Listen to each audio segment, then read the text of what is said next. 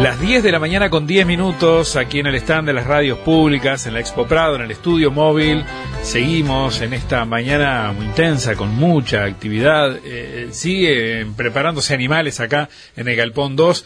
Eh, Angus, también los Hereford ya desde temprano, porque están yendo al ruedo, porque allí en la pista están siendo premiados hay mucha movida, como les contábamos hoy. Se está inaugurando, eh, por ejemplo, el stand de la Intendencia de Canelones. También, Por ejemplo, en, otro, plano. Y en 20 minutos el Ministerio de Ganadería está lanzando la campaña de tenencia responsable de perros dirigida a productores rurales. Eso es, eso es interesantísimo. Y a las 11 también hay una serie de actividades. Incluso, bueno, a las 12 lanzan el Cordero Pesado ¿eh? en la sala de conferencias. Es decir, podría seguir leyendo una cantidad de actividades que hay hasta las 18 y 30 horas, pero vamos a ir a la entrevista. de esa de las 18 y 30 les hablamos después porque son los asesores económicos de los candidatos que en otra instancia más, donde la campaña electoral indudablemente cruza este ámbito, estarán presentes. Pero ahora hablemos de, de, ovinos, volvamos, ayer quedamos enganchadísimos en la charla que tuvimos con, con eh, los jóvenes técnicos del, del, del SUL, eh, que están recibiendo que tienen la guardería de corderos. guardería de corderos y recibiendo la mayor cantidad de chiquilines de, todos los estados.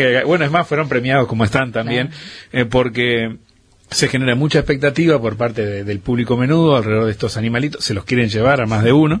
Y, y por otra parte también eh, fue una visión que, nos dio este joven ayer, eh, técnico, a propósito de, del animal, del animal del que se cuida mucho por la lana, el que se cuida por la carne, razas como corre, del que tienen las dos posibilidades, las dos variables o los dos potenciales al mismo tiempo.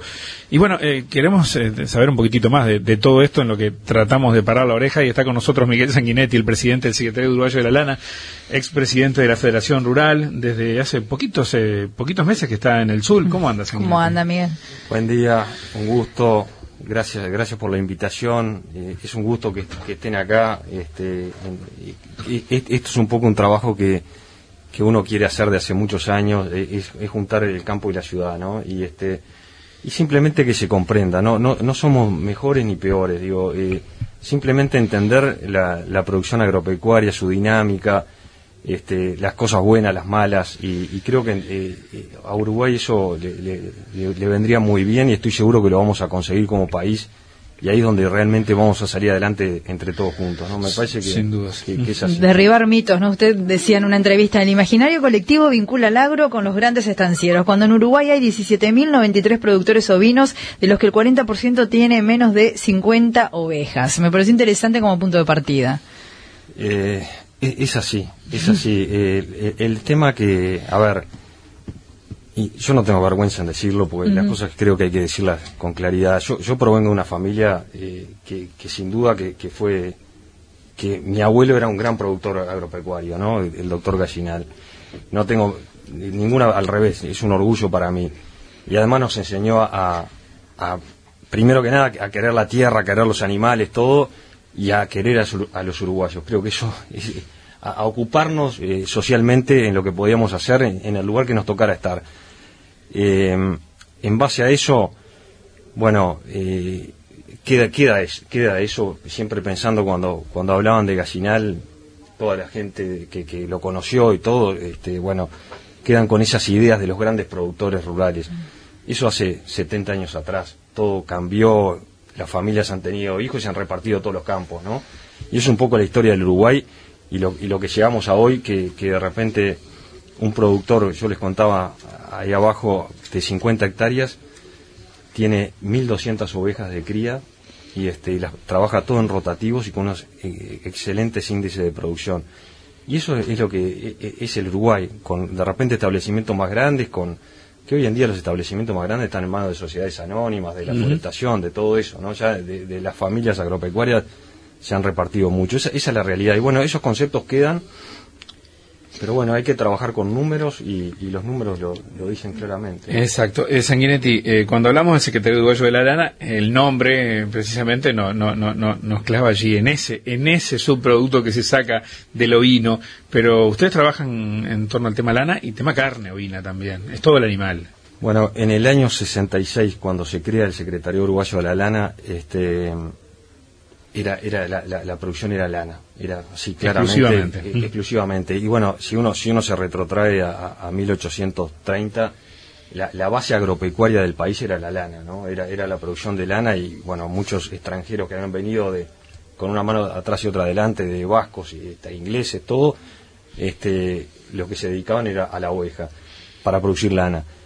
Pero sin duda que los últimos 15 años eh, todo cambió y ahí es donde entran esos productores chicos que, de repente esos predios estaban abandonados a poder hacer producciones intensivas y la carne ha sido el, factor que los, que los, que los pudo, este, que pudieron hacerse, llevar adelante esas producciones, ¿no? Ya con, eh, con la lana es, más difícil intensivamente este, producirla. Pero hay razas que perfectamente producen carne y lana sin ningún tipo de problema. Acá la clave es este, que los productores tengan las posibilidades de, implantar este, eh, praderas, eh, comida para las ovejas para, para poderlas tener mejor, ¿no? Y todo, todo el, el manejo que se puede hacer para que estén mejor y que produzcan más. El, rubro, el rubro vino, disculpa Rosy, mm. el rubro vino es, este, es visto generalmente, sobre todo por nosotros, los que los miramos de afuera, como el hermano menor dentro de la producción este, ganadera uruguaya. Sin duda, sin duda, pero a ver, eh, es, es, el rubro, eh, tradicionalmente es el rubro que para los pequeños productores eh, era lo que criaban. Muchas veces no, no lo han podido seguir haciendo por, por todas las cosas que siempre hablábamos, de los problemas alrededor de, de las ciudades del interior, de los pueblos, con todos los problemas que, tenemos, ¿no? que ya está más que trillado, así que no vale la pena, pero que las vamos a solucionar, además, si Dios quiere.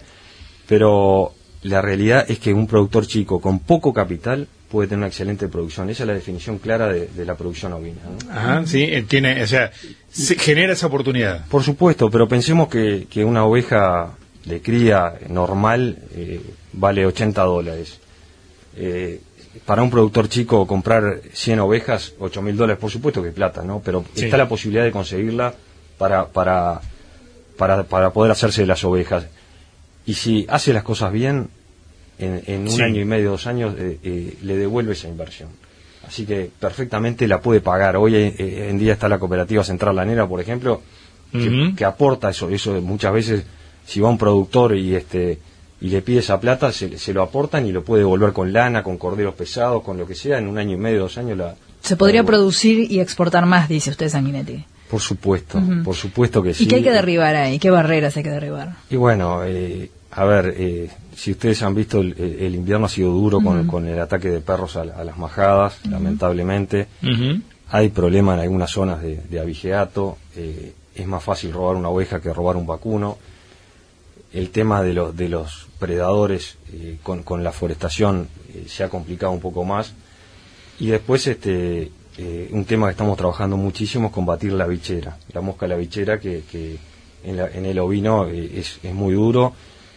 pasamos de repente cuatro, cinco, seis meses en el año curando bicheras y este, que, que, que dan mucho trabajo y, llevan mucho tiempo y hay muchas pérdidas de ovino. Particularmente en el ovino o la bichera. Es en, en, el vacuno también, pero no es un problema tan grave. Uno, uno para, para, ser, para ser gráfico, uno en un, ovino si no lo cura cada tres días, eh, se muere.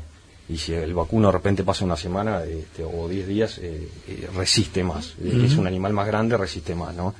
Así que digo todo eso, pero lo que digo, los que nos están escuchando de la ciudad o del campo, quédense tranquilos que estamos trabajando y trabajando en conjunto con el Ministerio, con toda la parte eh, pública para, para solucionar esos problemas. Y claro, porque eh, todos esos inconvenientes juntos eh, han llevado, además también de, de un mercado mundial que ha cambiado para la lana como producto, incluso la carne ovina abrirse su lugar, ha llevado que el rodeo sea menor hoy de ovinos. Por supuesto. Menor, digo, relativo a años atrás. Hubo una, una crisis en los años, no, en la década del 90, eh, muy grande de la lana, eh, con precios que, que si hoy una lana corre de repente puede valer 3.80 o 4 dólares el kilo, en, en, ese momento el productor vendía a un dólar el kilo. A un dólar. Sí, no daba para pagar nada, esa es la verdad. Entonces hubo mucha gente que, que, que fue saliendo del rubro, lamentablemente. Pero bueno, hoy cambió y además ha cambiado mucho todo. Eh, Uruguay ya está produciendo lanas súper finas de 16, 17 micras que se usan para prendas exclusivísimas y que, y que, bueno, esa lana del año pasado se vendía a 17 dólares el kilo, ¿no? ¿Eso es de merino? Es de merino, súper fino, pero muy especializada la, producción. ¿Hasta dónde se exporta? Eh, esa lana a Europa. Europa. A Europa. Este, Alemania, en, este, Italia también quiere decir que hay, posibilidades enormes. Eh, a ver, el sintético, años para atrás le, dio una paliza bárbara al lana, es una realidad. Pero hoy en día, con, con, todo lo natural que se viene en el mundo, todo está volviendo a cambiar. Y es la oportunidad que tenemos que aprovechar. El tema que tenemos que producir lana de mucha calidad y acondicionarla muy bien. Eso realmente es así. Usted decía que están trabajando en conjunto, bueno, con el Ministerio de Ganadería, con diversos organismos, también a nivel de investigación, ¿no? Porque hace pocos días eh, estuvo gente acá de línea que está trabajando en combatir la bichera, pero hay algo interesante que me parece que está bueno hacer referencia, que es que hace pocas semanas el SUL, el INIA y el INAC firmaron un convenio específico asociado al módulo de producción intensiva de carne ovina. ¿No? que está instalado allí en Florida, en el Centro de Investigaciones Alberto Gallinal. ¿Qué se va a hacer allí y qué implica para ustedes? Eh, es, impresionante, ¿no? Yo, yo, vivo cerca de ahí. Eso es en el Cerro, Colorado. Cerro Colorado y, les cuento, digo, para que sepan, era, parte del campo de, mi abuelo eso, ¿no? que, que, lo donó una fundación y, la fundación es la que se lo arrienda al SUL con comodatos cada 20 años que el año que viene se va a vencer pero vamos a seguir, si Dios quiere, en, el lugar. Y, se había hecho para una escuela agraria, después no se usó y, terminó el SUL y, es, espectacular. Los invito en, en, noviembre, después les voy a pasar la fecha, hacemos toda una recepción a todos los periodistas. Así que ya están invitados para que nos acompañen. Muy amable. Porque vale la pena ir este, todo lo que se hace ahí. El módulo intensivo es, eh, yo no me acuerdo las hectáreas que ocupa ahora exactamente, eh, pero es, un módulo donde las ovejas eh, eh, tienen, tienen cría, que, la mayoría son mellizos de, dos corderos, y paren este, en, un lugar cerrado este, para protegerlo del clima o, de los zorros todo, o de los animales que pueden matar los corderos. Y, este, y, bueno, con, una, con unos índices de producción impresionantes. ¿no? Después tienen pradera para comer. Realmente, eh, si, nos, si nos visitan, se lo vamos a mostrar porque vale la pena.